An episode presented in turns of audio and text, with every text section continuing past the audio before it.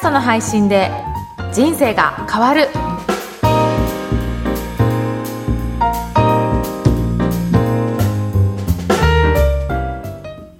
こんにちは、声ラボの岡田です。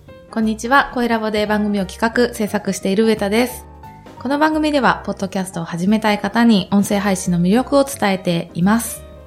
岡田さん、今日もよろしくお願いします。よろしくお願いします。今年初めての配信となりますね。はい。はい。今年はどんな年にしたいですか？そうですね、今年は、割と動きがさらに大きくなっていって、うんもっともっとこう、まだ世の中に伝わっていない価値のあるものを広げるというメディアとして、こう成長できたらなというふうに、自分自身が成長できたらと思ってます。そうですね。はいで、影響力をどんどん広げていきたいですね。はい。はい。岡田さんはどんな年にしたいですか？そうですね。あの、実は、オフィスを移転しようかなっていう感じで、はいちょっと考えてるので、うん、どっかいいとこないかなっていうふうに探してます。あ、都心で。で、うん都心にしようか、自分の住まいに近いところにしようかっていうところを迷ってるところなんですけど、はい。で、都心の方にして、収録スタジオとか、ね、ついてとかになるといいですねいいなとか思いながら、はいちょっとその辺を、はい。はい、考えてます。わあ、楽しみですね。ぜひ決まったら、はい、はい遊びに来てもらえばなと思いますので。はいそれでは岡田さん、今回のテーマは何でしょうか？はい。今回はリアルマーケティングということでお話ししたいと思います。はい。あのーリアルマーケティングというと、まあ、最近私自身がいろんな人に直接お会いすることが多いので、はい。やっぱり会って話するのって信頼関係も構築しやすいですし、はい。あのーすごくいいなっていうふうに思いますね。うん。あの、上ちゃんもやっぱり人と会うこと多いですかね？すごく多いですう。ん。もう人とずっと会っていてもいいぐらいに、うん人と会うことが好きです。そうなんですよね。はいやっぱりそうやって会うと、ね、お互いよく知ることができて、あ、仕事も一緒にしようかとか、うんいろいろつながることありますよね。はい。ね。で、まあ、ただじっくりお話しすると、まあ、その人の考え方も分かって、すごくいいんですが、といっても時間が限られるので、はい。そんなにね、何十人何百人と会うことってなかなか難しいですよね。そうですね。ね。だからそういった時に、やっぱりこの音声の発信のメディアって、まあリアルには及ばないにしても、声を伝えることができるので、これだと何百人、何千人とか、あるいは何万人の人に届けることができるので、はい結構リアルに近い形で伝えられることができるんじゃないかなというふうに思ってるんですよね。そうですね。うん。やっぱり声を聞くとどんな人なのか雰囲気伝わりますよね。そうですね。あの、こう、ラジオは、うん。よく言われているのが、1対 1× うん N 人のメディアだよというふうに言われています。あの、テレビですとこう、すごくたくさんの人に向けて発信ししているものですけれども、音声とかラジオっていうのはもうマイクの向こう側にいるあなたに届けている1対1、うんそれが何人もリスナーさんがいたり、それこそ何百人、何千人、何万人というふうになるので、うん1対 1×N のメディアだというふうに言われていて、まさにリアルマーケティングに近いメディアだと思ってます。すよねはい。やっぱり、なんかその自分に話しかけられてるような、そんな感覚持ちますもんね。そうですよね。うん。だから、あとは、まあそれって、テレビだと本当に、なんか視聴者っていうことで、第三者的にはいどうしても捉えて、まあね、一歩引いた感じに見れるかもしれないですけど、自分に語りかけられて、で、声しか聞こえないので、はいイメージするじゃないですか。そうですねそうするとやっぱり自分の中でイメージしたことなので、そうすると、なかなかね、あの、否定的になりづらくて、やっぱり肯定的に捉えてもらいやすいっていう、そんな効果もあるみたいですね。うーうんん。だから、やっぱりそれで、あの、声で語り、語って、その人に想像してもらうっていうのは、やっぱりそれだけでも効果があるかなというふうに思ってます。うん。で、あとやっぱり、これ、番組大体10分ぐらいなんですけど、はい1年間52週大体あるので、それだけでも、大体9時間近い。時間の話を聞いてもらえてるってことなんですよね。それってすごいですよね。すごいです。リスナーの皆さんありがとうございます。で、だからやっぱりそれだけ費やして、時間も費やして聞いてもらってるので、はいやっぱりそれだけ信頼関係できますよね。そうですね。それが何年も続けていけば、それこそ膨大な時間になっていくので、はい。しかもそれを一回で聞くのではなくて、毎週毎週積み上げていくっていうことなので、信頼関係が徐々に徐々に構築されていくっていう、そんなすごいメディアになっているんじゃないかなと思います。なるほど。うん。なので、私もよく、その、ポッドキャストやってるクライアントさんにお話聞くんですけど、はい。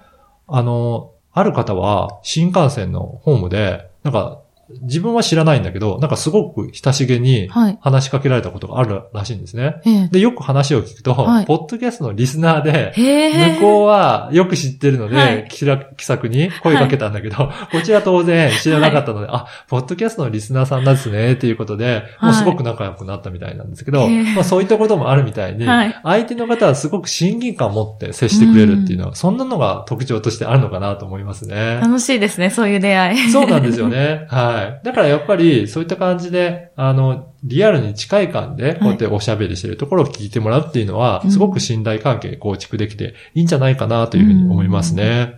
だからあとは、やっぱり帰って映像で、はい。えー見えてしまうと、やっぱりその他の部分、話以外うのん、どんな、あの、衣装なのかなとか、どういったところでやってるのかなとか、そっちの方に気が散ってしまって、あ話の内容がなかなか聞いてもらえないっていう場合もあるので、はいそれだったらしっかりとお話を聞いてもらえる音声に特化するのもいいんじゃないかなというふうに思ってます。ーはい。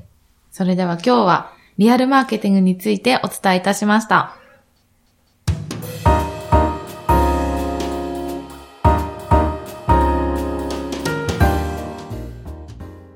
続いてはおすすめのポッドキャストのコーナーです。今回ご紹介する番組は何でしょうか？今回はパニックさんの心のお守りという番組です。はい。はい。こちらはですね、カウンセラーの小園真希さんっていう方が、あの、パニックや鬱になった方に向けた番組を配信してるんですね。で、はい。実際、この小園さん自身ももともとパニック障害を持っていた方で、そういった経験を活かしてカウンセリングをされてる、そんな方なんですよ。へー。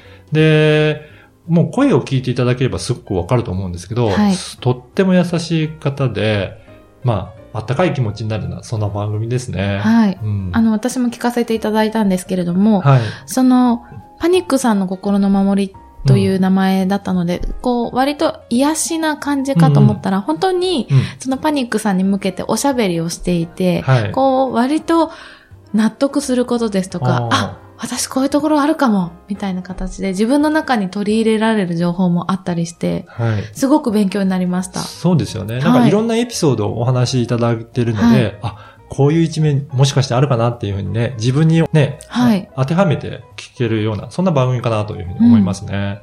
癒しにもなるし、こう元気にもなる番組だなというふうな印象だったのと、あとは、このご一緒されている方が、うんあの、ラジオの前のリスナーの皆さんとかではなく、はリスナーのあなたというふうに言っていてい。、はい。とてもその一対一感を感じましたし、はい。私もこういうふうに喋れるようになりたいなというのは 思いました。はい。そうすると、あの、本当に、その、自分に語りかけられてるような、そんな感じがするような番組になってますよね。はい。はい。で、これを配信者の視点で、あの、ちょっと説明しますと、はい。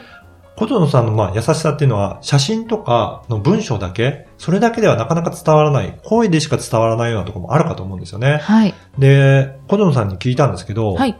ブログを2年間ずっと読み溜めてて、はい。なかなかカウンセリングに申し込みできなかった人が、はい。このポッドキャストを聞いて、はい申し込み来てくれたとか、そういったこともあったみたいですね。へーうん。やっぱり声を聞いて、その小園さんの優しさに触れて、そうですね。会ってみたいっていうふうになったってことですね。そうなんですよ。へー声にはね、そんな力もあるので、はいそ。の人の人柄が本当に伝わるような番組になるかなと思いますね。私も少しお会いしたいなという気持ちになりました。そうですよね。はい。やっぱり、あの、文章を見ただけだと、逆に冷たく感じたりとか、うん。すごくあのきっちりされているので、はい。逆に会うといろんなこと指摘されてうん怖いんじゃないかなっていうふうに、そんな印象を持つ場合もあるかと思うんですね。はい。でも声を聞くと、どんな雰囲気の方なのかってすごく伝わるので、あ、こんな方だったらお会いしてみたいなっていうことになると思うんですね。はい。やっぱりそういうふうにカウンセリングだったりとか、あとはコンサルタントの方だったり、そういうふうに人と接してお仕事されてる方って、やっぱりその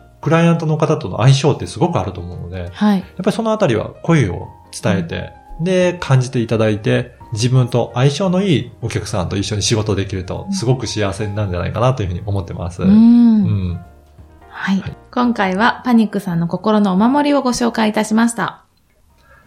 ご感想、ご質問はツイッターでも受け付けています。ハッシュタグ、ポッドキャスト人生でツイートしてください。それでは奥田さん、ありがとうございました。ありがとうございました。